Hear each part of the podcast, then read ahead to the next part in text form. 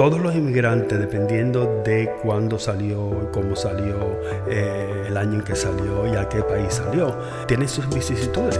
Estás escuchando Cómo llegué aquí, podcast que difunde historias fascinantes de éxito narradas por los mismos protagonistas. Conducido por Samantha Conde y producido por El Faro Podcast y Nucleus Marketing Agency. Gracias por acompañarnos en este episodio de Cómo llegué aquí. En el día de hoy tenemos el honor de tener al doctor Joaquín García, que no les voy a dar un título porque él tiene muchos títulos, pero vamos a ir a conociéndolo muy de a poquito para que ustedes aprendan todas estas cosas increíbles que ha hecho por nuestra comunidad. Bienvenido Joaquín. Encantado de estar con ustedes. Y vamos a contarles un poquito del principio, porque mucha gente te conoce de los últimos años, de todo lo que has logrado, pero muchas personas creo que no saben lo que fue tu infancia y todo lo que has viajado y los lugares en que has vivido. Tú naciste en Cuba. Yo nací en Cuba en el año 1956. En el año 62 salimos de Cuba y fuimos a vivir a España. Mi madre era española, que en paz descanse. Y toda mi familia es del norte de España, de Asturias. Y vivimos en España eh, por un periodo hasta eh, hasta el 74, eh, año en que muere eh, Franco, y decidimos irnos a, a, Estados Unidos. Esa es una parte muy linda de mi vida porque, primero que nada, soy inmigrante. Inmigrante desde muy chico. tuvimos la ventaja y desventaja de, eh, de, tener que ir, por ejemplo, a comedores públicos en España, que estaban abiertos para los inmigrantes y para aquellas personas que no podían pagar por eh, comida. También tuvimos que ir a buscar ropa porque llegamos, eh, nosotros llegamos en un mes ya de invierno y la ropa que llevábamos de Cuba no era la apropiada para España. Y recuerdo, eh, pero vívidamente, con mis padres, ir a este sitio donde había montañas y montañas de ropa y teníamos que escoger entre eh, toda aquella ropa lo que más o menos. Y, recuerdo también mi madre eh, arreglando el, el abriguito que cogió para mi hermana. Mi hermana lo que tenía eran eh, cuatro o cinco años. Eh, en fin, o sea, que todos los inmigrantes, dependiendo de cuándo salió, cómo salió, eh, el año en que salió y a qué país salió, tienen sus vicisitudes. Y nosotros tuvimos las nuestras. Y eso es importante porque nosotros nunca se nos puede olvidar de dónde salimos. Y, aunque no tuviste la dificultad de, un idioma nuevo, porque ya hablabas en el español, no, no fue un cambio de idioma, pero sí un cambio de cultura, un cambio de clima. Totalmente. Eh, cambio de clima, cambio de cultura. Eh, ya obviamente pues no estaba en la escuela que yo estaba en Cuba. Eh, ya, no, ya no podía ir a casa de mis abuelos. Ya no vivía en la casa donde vivía. O sea, sé que fue un desorden emocional eh, muy grande que, vivimos todos los, los, inmigrantes cuando salimos de nuestra, nuestra área de, vivencia, de convivencia diaria. Sí. Y de ahí otro cambio a, Nueva York. Exacto. Después de, que salimos de, em, de, España, fuimos a New York. A, New York fuimos por un periodo de tres meses. Eh, mi madre no le gustó para nada eh, New York y em, fuimos eh, a Puerto Rico, donde eh, yo me, em, puse, me pusieron a mí en la escuela, en la Academia San Jorge. Y de ahí fui a, college, a la Universidad Sagrado Corazón de San Juan. Y de ahí terminé, eh, terminé mi bachillerato en biología y seguí a estudiar medicina. Eh, donde me fui a Santo Domingo, en la República Dominicana, donde me hice médico. ¿Tenías esa idea en todas estas, transiciones y estos cambios que querías hacer medicina? Sí, fíjate, eh, siempre, em, tú sabes que cuando uno es joven, uno tiene eh, siempre pues eh, ciertos pajaritos en la cabeza que uno no sabe lo que quiere hacer, pero yo siempre tenía el aquel de que yo quería ser médico. Eh, y fíjate cómo son las cosas. Llego yo a Estados Unidos, eh, ya graduado de medicina en 1988, con la problemática del idioma. y, realmente, pues, después de aquello no me dediqué eh, bueno, por un breve tiempo sí me dediqué al, área de la medicina, pero ya después decidí que los negocios y, los bienes raíces era lo que yo quería seguir y eso fue lo que hice. Pero me recuerdo que eh, cuando llegué aquí eh, sin saber inglés para nada, yo en mi casa no me atrevía ni a contestar mi teléfono. Eh, parece mentira. Hay veces que yo lo digo, yo digo, yo, yo sé por lo que ustedes pasaron, porque yo lo pasé. Yo sé lo que es ir a un McDonald's y tener que por señas decir lo que quiero porque no sabía cómo decirlo con palabras. Eh, y poco a poco fui eh, dominando el idioma y estoy donde estoy hoy. Sí, y, pero eh, eh, para, sobre todo para una persona que es como tú tan elocuente, que se quiere expresar y hablar tanto, el que le corten eso es como... Es muy difícil. Es muy difícil no poder expresar lo que uno es quiere. Es muy difícil, sobre todo cuando tú eh, estás, por ejemplo, en el caso mío, médico, tratando de, de atender a los pacientes, como yo les pongo en palabras en inglés, en un idioma que no es el mío, que es completamente eh, este, extranjero para mí, eh, cómo yo les pongo y la credibilidad que yo le estoy pasando a estas personas a las cuales yo les estoy hablando. Es sumamente difícil. Y además llegaste aquí a un condado donde no es lo que no, era lo que soy, para comparación. Nada, para nada. ¿Cómo es? Cuéntame un poquito, porque yo vine hace 20 años. Eh, yo llegué a Palm Beach County, desde que llegué a Palm Beach County yo me enamoré de Palm Beach County. Eh, Palm Beach County eh, en aquel entonces no era lo que es hoy día. Eh, ni siquiera el Gardens Mall existía en aquel entonces. primero que nada, que en aquel entonces habían 55 mil hispanos. O sea, sé que, que, no es ni remotamente lo que hay hoy día en Palm Beach County pero era difícil. O sea, uno no se encontraba con hispanos en la calle. No, tú no veías eh, dependientes en las tiendas que hablaran español. Tú no veías eh, gente en las gasolineras que te sirvieran en español. Tú no ibas a un mall y te encontrabas con empleados que hablaran español. O sea, sé que fue un, un periodo de inmersión total eh, que no te lo niego, me ayudó para aprender mucho más rápido el idioma que eh, si hubiese tenido esa facilidad. Pero eso también eh, tuvo una otra consecuencia que fue que te sacó de tu camino de la medicina. Correcto. Para empezar en, lo que es este, los bienes raíces. ¿Cómo esa decisión debe haber sido? No creo que fue muy difícil, fue muy difícil, pero yo llegué en un momento en que había un periodo de transición eh, de la medicina tradicional a el managed care. Entonces, eh, para mí fue muy difícil eh, adaptarme a esa nueva realidad. porque yo me decía, bueno, yo no puedo, mm, el que estudió medicina soy yo, yo no puedo dejar que una compañía de seguro me dictamine a mí lo que yo puedo y no puedo hacer con mis pacientes. Para eso, si yo voy a hacer negocio con la vida de mis pacientes, mejor me dedico a los negocios y me olvido de la medicina. O sea, que fue una decisión sumamente, muy inteligente en términos de que mm, puse las cosas fríamente y, decidí eh, claramente qué es lo que quería hacer. Y por, por, situaciones, vicisitudes de la vida, pues, eh, pues compré una casa, se me facilitó el comprar otra.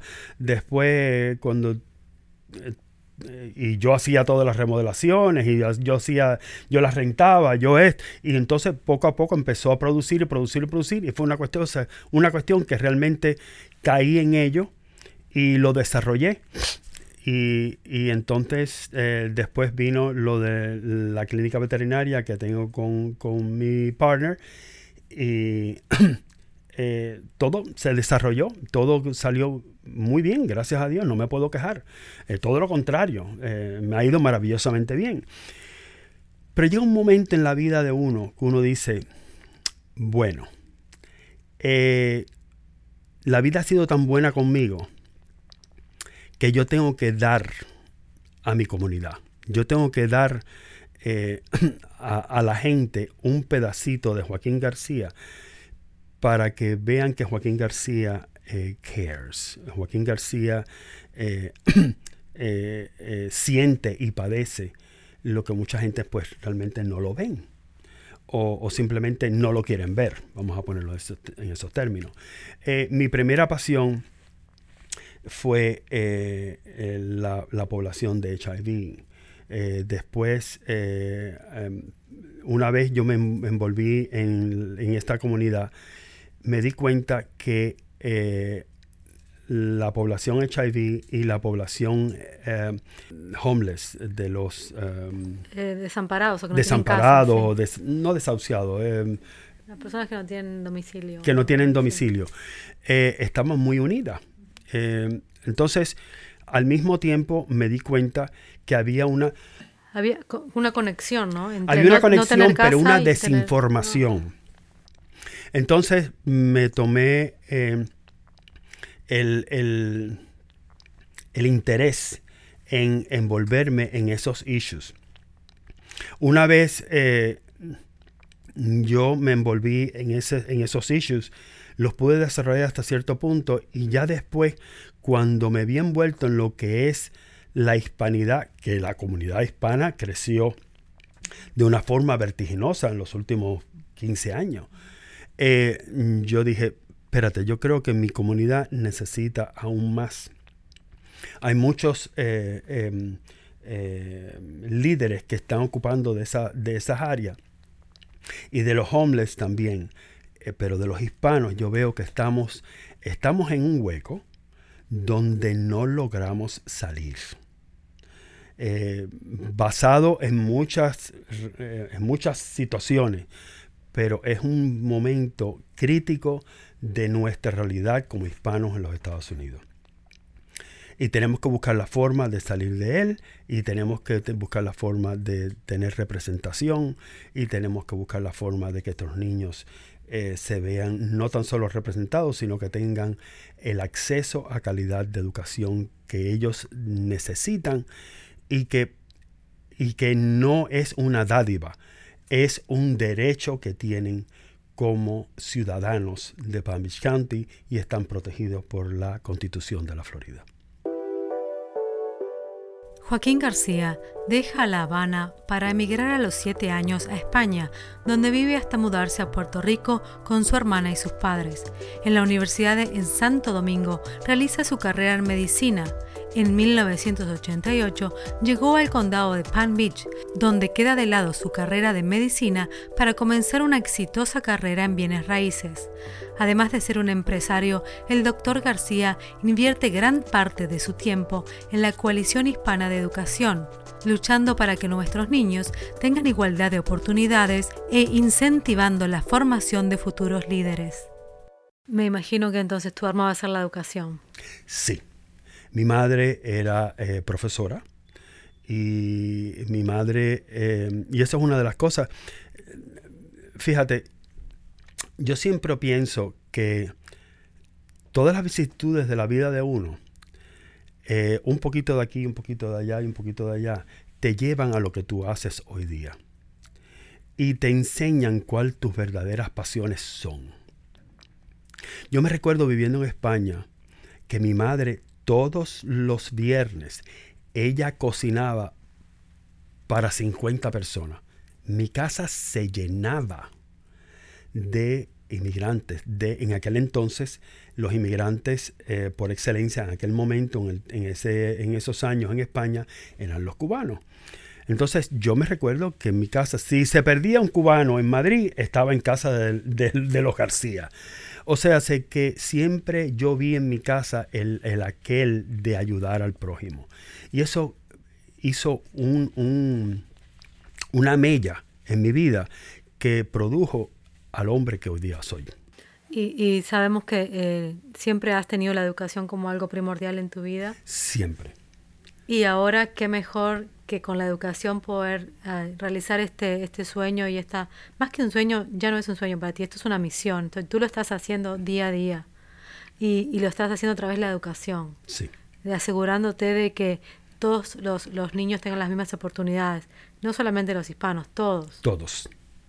Ah, pero vamos a, vamos a entrar un poquito en eso entonces, en lo que es eh, la, la, coalición hispana para la educación que se ha formado y qué es lo que está haciendo, qué es lo que, lo que es tu trabajo. Sí, mira, eh, la, la, eh, la, coalición hispana para la educación se creó por un grupo de educadores, de dueños de negocio, de, de advocates de la comunidad donde nosotros vimos una necesidad, imperiosa de que los niños en el distrito escolar se vieran representados, que tuvieran una persona o un grupo que los defendiera en contra eh, de el status quo.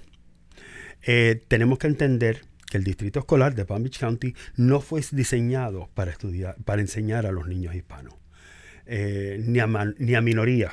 Eh, acuérdate que estamos eh, tratando con distritos que se fundaron en los años 30, los 40, los 50, los 60. pasó la segregación, Brown versus el, el, distrito, distrito escolar. O sea, sé que tenemos muchas cosas que nos llevaron a llegar donde llegamos hoy día o mejor dicho, cuando nosotros empezamos este, este, este movimiento. Eh, educación es el nivelador social más grande que existe para aquellas minorías que necesitan resurgir de las sombras. Y eso es, eso es tan importante porque mm, sí, los niños necesitan sus padres, los niños necesitan su familia, los niños necesitan sus comunidades, pero el, la educación, quien, la, quien, quien se las da a ellos es precisamente el distrito escolar. Y el distrito escolar en aquel entonces necesitaba una guía de cómo hacerlo, de qué eran las cosas que nosotros necesitábamos, cuáles eran las herramientas que nosotros, que nuestros niños necesitaban para, para tener una vida fértil, una educación fértil dentro de un distrito escolar que realmente no estaba diseñado para ello. Y ahí fue donde empezamos. Empezamos a, unificar los diferentes eh, eh, líderes de la comunidad, los diferentes educadores dentro del mismo distrito escolar, que veían la problemática del niño hispano. Eh, el distrito escolar son 195 mil estudiantes aproximadamente. De esos 195, 198 creo que están ahora mismo. 198 eh, mil. Eh, y de esos niños, un aproximado de 94 mil son hispanos. 34% de, de, de niños hispanoparlantes dentro de un distrito escolar. Es un número enorme. En estos momentos, nosotros, en nuestros niños, eh, nuestros niños hispanoparlantes, eh, un 34% es la mayoría del distrito escolar. O sea, los hispanoparlantes hoy día son la mayoría dentro del distrito escolar.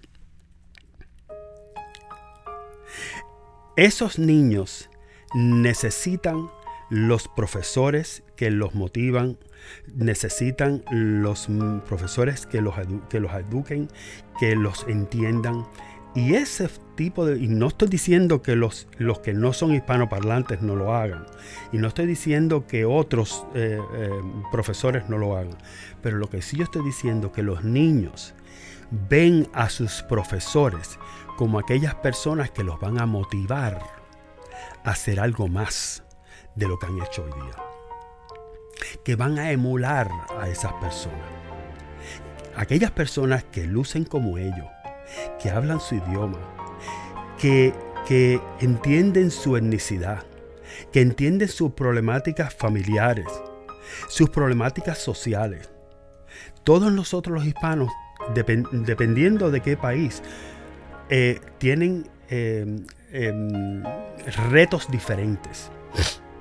No tan solo en términos de cultura, pero también en términos de cómo llegaron a este país. No es lo mismo los niños cubanos que llegaron eh, o llegaron en un, en un bote y llegaron a las costas y cuando llegan aquí prácticamente lo tienen todo resuelto. Pero hay niños que vienen de Honduras, de Guatemala, de El Salvador, de Costa Rica, que tienen que pasar a través de un continente. Muchos de ellos a pie. Para llegar aquí. Para ser libres. Para estar safe. Para estar... Em, em, a salvo de la violencia. A salvo de la violencia de los narcos, de, los abusos de los diferentes países y los diferentes, la guerrilla, por ejemplo. O sea, sé que, tenemos que entender que las problemáticas que tienen nuestros niños eh, son, muy son varias. Y eso nos ayuda al hecho de que también por encima de todo eso tienen un idioma que no es el de ellos. Mira, por ejemplo, el caso de los niños guatemaltecos. Hay muchos niños guatemaltecos que llegan aquí y lo que hablan es, es, eh, O Mima. Que ni siquiera hablan español. Por el hecho de que se, llaman, que se llamen Juan Pérez no significa que hablen español. O sea, sé que, que eh, cada niño y de cada región, dependiendo de qué país vienen, de Sudamérica o Latinoamérica, eh, tienen sus eh, vicisitudes y tienen sus, sus retos diferentes. Y el personal del distrito escolar tiene que entender ese tipo de cosas. Tiene que ser humilde en términos de aceptar, de entender, de acomodar a estos niños para que puedan ser parte viable de nuestra sociedad. Esa es gran parte del trabajo que hace la educación, el, ah, Hispanic Education Coalition, ah, que eh, parte del trabajo es ser esa voz para esos niños para poder nivelar eh, las, las, oportunidades que tienen y para que realmente el distrito se dé cuenta que tiene que reflejar en su profesorado y en sus administradores la, la población que tiene de estudiantes. Pero eso es una de las cosas. Yo sé que haces mucho más también. Porque hay que involucrarse, eh, eh, va mucho más allá del distrito escolar. Sí. Hay que trabajar con padres, con, política, con, mucho más. Hay que trabajar con todo el mundo. Eh, tenemos que trabajar con los, el gobierno local, el gobierno estatal. Hay que asegurarse de que aquellas personas que están haciendo legislaciones que afectan la vida de nuestros hispanos, que entiendan que eh, nuestra perspectiva posiblemente sea diferente a lo que ellos tengan. Entonces hay que educarlos, hay que enseñarlos a qué es lo que nosotros queremos, a qué es lo que nosotros esperamos de, eh, nuestros políticos. Y eso es sumamente difícil, porque es un periodo de educación. Eh, cuando tú lo sabes, porque tú y yo hemos estado en los trenches de un principio. Eh, y eh, recuerdo yo que eh, cuando yo llegué al distrito escolar, simplemente yo era extraño a todo lo que estaba pasando. Y me tomó mucho trabajo lograr obtener y lograr el, el, apoyo de los board members, del personal dentro del distrito escolar. Porque al principio, sí, yo era una voz más, pero como tantas voces que han sido apagadas en el pasado y tantas voces que no fueron oídas en el pasado, eh, yo decidí que mi voz iba a tener que ser oída. Eh, porque si no es de una forma, es de otra, pero había que asegurarse eh, que el futuro de nuestros niños estuviera salvaguardado por la razón, por la unidad, por la, la, esperanza de un futuro mejor. Así es. y todavía queda mucho trabajo por hacer. muchísimo. además de eso, tú eh, eh, eres un amante de las artes, porque para ti es muy importante lo que es la cultura, las artes, y, has traído aquí un, pedacito de España, me parece, ¿no? Nos, has deleitado con, con, con, óperas y con, con, unas artes que realmente nos hacen, nos unen a todos en cierta forma, nos hacen recordar de lo, lo rico que es nuestro idioma español. Sí. Eh, en cuanto a las artes se refiere, eh, yo siempre he pensado de que nosotros los hispanos me parece fenomenal la salsa, el merengue, la bachata, todo ese tipo de, música es fenomenal. Y te la he visto bailar. Exacto, y, se me da muy bien. Sí, sí, Pero eh, eso no es todo. Eh, a nosotros nos gusta la ópera, nos gusta la pintura, nos gusta la zarzuela, nos gusta la arquitectura. Eh, tenemos gente extremadamente capacitada, de un valor educacional eh, vastísimo. por Dios, hasta el Papa es hispano. o sea, sé que, que a mí siempre me ha llegado el aquel de que tenemos que llevarle no tanto al, no tan solo al hispano, sino también al que no es hispano, que entiendan que nosotros no somos solamente eso, que nuestra cultura es mucho más extensa, mucho más prolífera de lo que realmente se, da a conocer.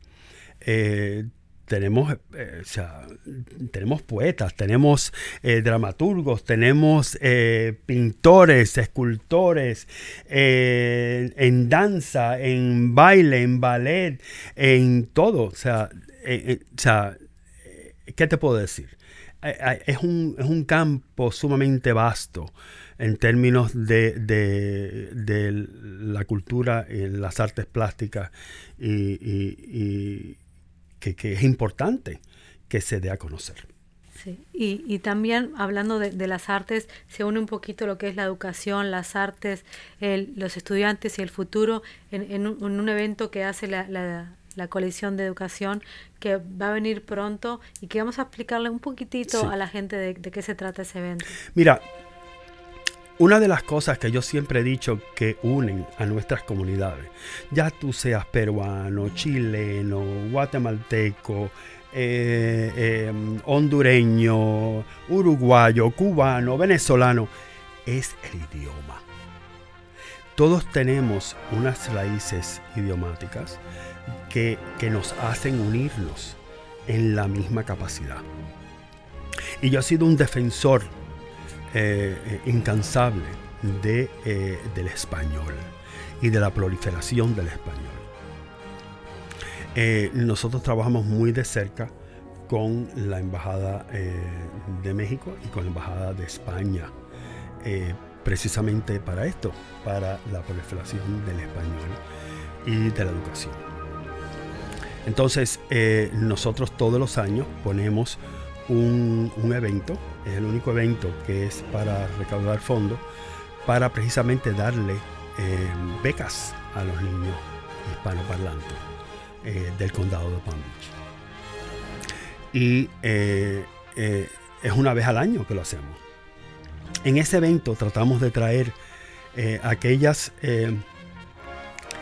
cualidades que normalmente no son muy vistas en la comunidad eh, en general para que todas las otras comunidades vean que somos nosotros capaces de producir. Y que poco a poco se vaya cambiando la visión que hay del, hispano. Y, yo creo que hemos logrado precisamente eso. Eh, y ha sido muy bien acogido por todas las comunidades, por la comunidad anglo como la comunidad hispana en todos los sentidos. Sí, sin duda porque este evento tiene el apoyo de, de todos los distritos escolares del sur de la Florida. Correcto. Miami, de Broward, de Palm Beach um, han, participado los, los, superintendentes, que eso no es poco decir porque son personas muy ocupadas y que logren eh, pasar dos, tres horas en un evento no es poco. Tener los tres bajo el mismo techo es algo espectacular. Así es, es un gran logro. Además de muchísimas otras personalidades que, han acompañado de las embajadas, de los consulados, como tú decías, artistas eh, eh, de, nivel eh, nacional e internacional también han participado. Exacto. Y, este evento se hace más o menos en el mes de la hispanidad. Sí. Este año, por ejemplo, lo vamos a hacer el 26 de octubre y es la, el evento que cierra el mes de la, de la hispanidad.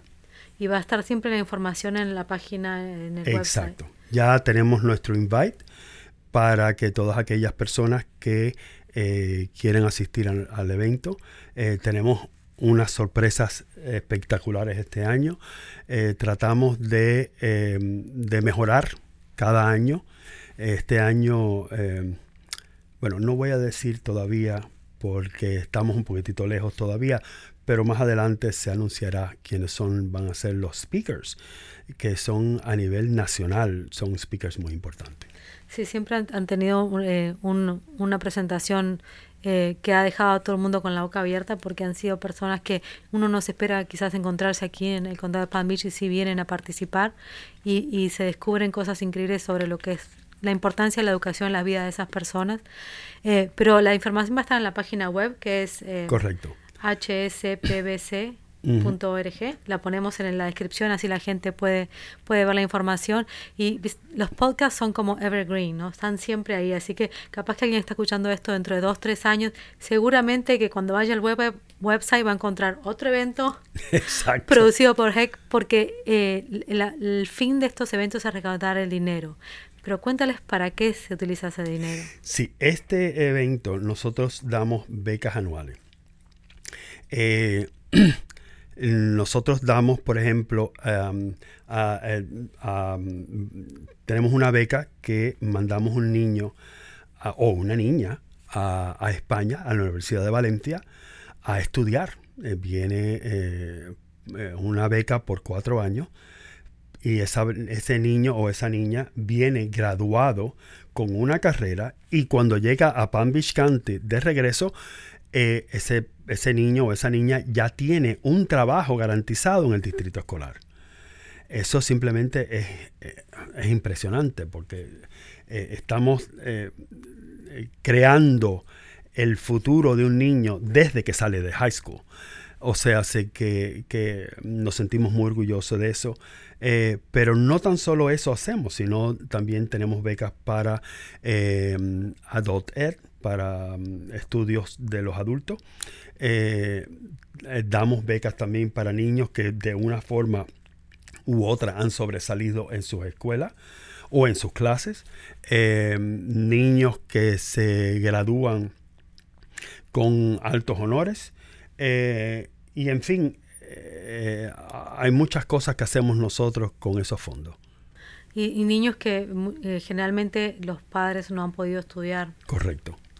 Son la primera generación. Sí, primera generación, eso es muy importante porque hay muchos padres hispanos que, no han tenido la oportunidad de, ir a, un, a, una universidad, pero han, se han sacrificado para que sus hijos lo puedan hacer. Yo recuerdo mucho una clase de, sociología en magisterio que la profesora dijo, porque esta, eh, los, nombró a este grupo de personas como mutantes. Y eran esas, esas generaciones y esas estudiantes que venían de una familia que no había terminado ni la escuela primaria y mutaban a, a ser graduados universitarios. Y me quedé pensando en ese momento, no entendí bien por qué les llamaba de esa manera. Y después leyendo un poquito más y, y, la experiencia de la vida te das cuenta que realmente se, es una transformación tan grande. Es impresionante. Que cambia la vida y cambia la vida de la familia entera. Totalmente, totalmente. No tan solo de los, de los padres, sino de los otros hermanos, de las comunidades que los rodean. Eh, es increíble lo que un, un, eh, un graduado de no tan solo de, high school, pero de em, una universidad puede lograr. Y aquí mismo hemos tenido invitados que lo que les ha salvado la vida y les ha cambiado la vida ha sido la educación. Sí definitivo. Por eso es que nosotros hacemos hincapié y sobre todo es importantísimo llevar el mensaje a los padres. Nunca permitan que sus hijos pierdan la capacidad de hablar en español. Eso es muy importante. Eh, nosotros reconocemos esa necesidad imperiosa. Eh, el gobierno español obviamente ha reconocido esa necesidad imperiosa y eh, la ayuda que nosotros hemos producido para la promulgación del español en los Estados Unidos. Y el haber el ser uno de los voceros de, de, esa, de esa lucha por mantener el español, te ha logrado un premio muy importante, que no quiero terminar el podcast sin que nos cuentes un poquitito de, ese premio tan lindo. Sí. Em, bueno, me siento muy honrado eh, porque Su Majestad el Rey Felipe VI eh, me otorgó la, la orden de Alfonso XIII de mérito civil. Eh, por servicios prestados a la corona de España, eh, precisamente por promulgar y ayudar a, abastecer a nuestros niños de un idioma tan rico que nos une a todos, que es el español. Felicidades por ese premio y que vengan muchos más. Ah, porque queda este ahora que ahora tenemos que llamarte Don Doctor Joaquín García. no. Y esperamos que, que esperemos seguir agregando, agregando títulos a, tu nombre, eh, porque la verdad que lo que está haciendo por nuestra comunidad, por nuestros niños, eh, eh, es muy importante y es fundamental. No solamente con el idioma español, con las artes, con la cultura, pero también formando líderes, porque nos, tienen, nos tienen que ver a nosotros haciéndolo correctamente. para que ellos lo hagan. Eso es sumamente importante. En la vida de todos nosotros, aquellos que nos hemos dedicado a ayudar a las comunidades como advocates de, la, de X, eh, de lo que sea, ya sea de homelessness, ya sea eh, educación, ya sea lo que sea, es que la esperanza que nosotros tenemos es que de una forma u otra nosotros podamos inspirar a otros a continuar nuestro trabajo. Un trabajo que es generacional porque si yo decido, algo me pasa a mí mañana o decido, no creo que suceda, no hacer nada, pero, pero eh, que...